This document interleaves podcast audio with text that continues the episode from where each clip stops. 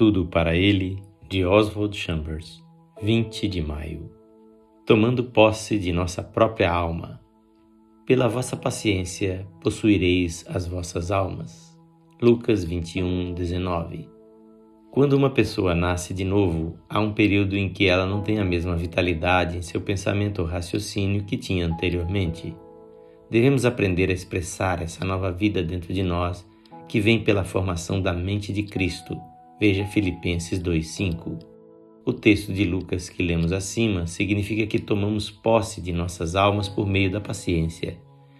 Mas muitos ficam parados na entrada da vida cristã em vez de continuar edificando sua alma de acordo com a nova vida que Deus colocou em nós. Falhamos porque ignoramos a maneira como Deus nos fez e culpamos o diabo por coisas que, na verdade, são o resultado de nossa própria natureza indisciplinada. Pense no que poderíamos ser quando formos despertados para a verdade. Há certas coisas na vida sobre as quais não precisamos orar. O mau humor, por exemplo. Nunca nos livraremos do mau humor orando, mas o faremos expulsando-o de nossas vidas por decisão disciplinada. Os maus humores quase sempre estão enraizados em alguma circunstância física, não em nosso verdadeiro eu interior. É uma luta contínua não dar ouvidos aos maus humores que surgem como resultado de nossa condição física, mas nunca devemos nos submeter a eles por um segundo sequer. Temos que agarrar a nós mesmos como que pelos colarinhos e nos sacudir.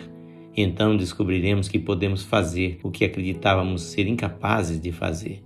O problema que faz com que muitos se submetam a essa maldição é simplesmente que não tomam posição contra suas próprias tendências pecaminosas. A vida cristã requer coragem e determinação espiritual para vencer a carne. Quem faz esta leitura é seu amigo, Pastor Edson Grando.